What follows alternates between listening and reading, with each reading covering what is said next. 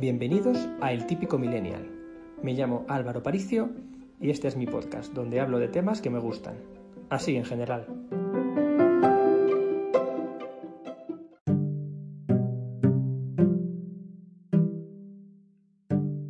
A menos que no uséis redes sociales, estoy convencido de que en estas semanas habréis visto que hay muchísima gente hablando sobre un juego en especial, el Animal Crossing. Sin ir más lejos, yo soy uno de ellos. Y he de confesaros que es algo que me ha pillado totalmente por sorpresa. Conocía el juego anteriormente, pero realmente no sabía de qué iba. Sabía que era un videojuego más y además en mi mente estaba asociado a, a juego para niños. Soy un gran aficionado de los videojuegos y he jugado a juegos de todo tipo, pero especialmente a juegos de deporte o a los conocidos como AAA, que son juegos superventas como pues la Grand Theft Auto, el Call of Duty, la saga Uncharted, Last of Us, Zelda, etc. Juegos como Animal Crossing no estaban en mi radar para ser considerados dignos, entre comillas, de mi dinero y tiempo, y sin embargo ahora estoy viciadísimo.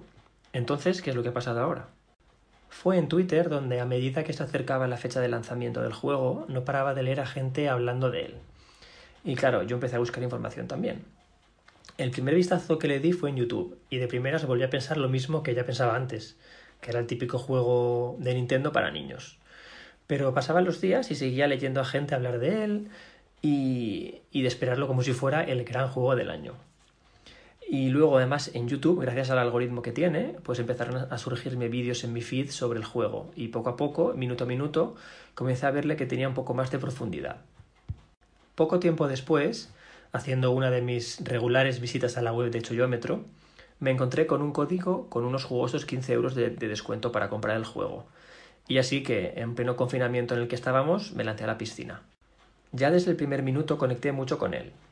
Últimamente estaba acostumbrado a juegos mucho más hardcore, multijugadores donde estás todo el rato alerta porque puedes morir en cualquier momento y además juegas contra gente que es muy muy pro y la verdad es que yo siempre soy muy malo y duro muy poco así que descubrir el ritmo tranquilo y relajado de la vida en la isla me enganchó mucho.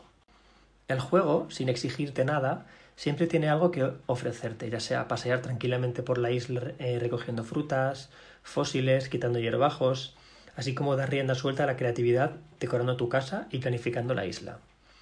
Además, como puedes visitar islas de amigos y que ellos también vengan a la tuya, la verdad que tiene una parte social muy divertida. Además, el poder ir a islas de los demás te da ideas de cómo decorar tu isla, con lo que tiene un punto de cotilleo que es muy, muy divertido y muy curioso. Por si fuera poco, tiene también su componente viciante, como por ejemplo el mercado de nabos, que el nombre ya es bastante gracioso. Resumiendo mucho, es como jugar a la bolsa, pero bajo una capa infantiloide, entre comillas, en la que, sin embargo, hace que cada domingo estés buscando la isla de tus amigos en la que puedas comprar los nabos más baratos y luego a partir del lunes y hasta el sábado preguntar a todo el mundo, buscar incluso en redes sociales o en Reddit a cuánto compran los nabos en su isla para viajar y venderlos por mayor precio y así hacer negocio. Llevo más o menos casi un mes jugado ya y de momento aún no me he cansado, aunque es cierto que ahora entro con mucha más calma que antes.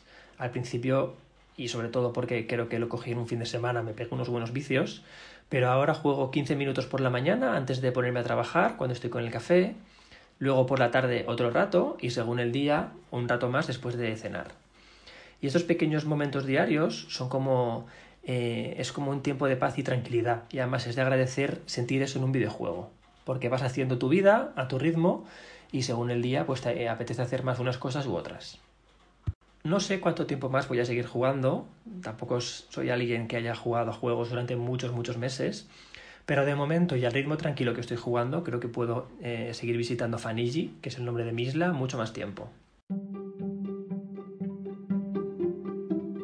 ¿Y tú? ¿Juegas a Animal Crossing? ¿Qué es lo que más te gusta hacer? Y si no juegas, ¿crees que estamos todos locos con este juego? Cuéntamelo en Twitter o en Instagram. Mi usuario es arroba. Nos escuchamos en el siguiente episodio. Bye bye.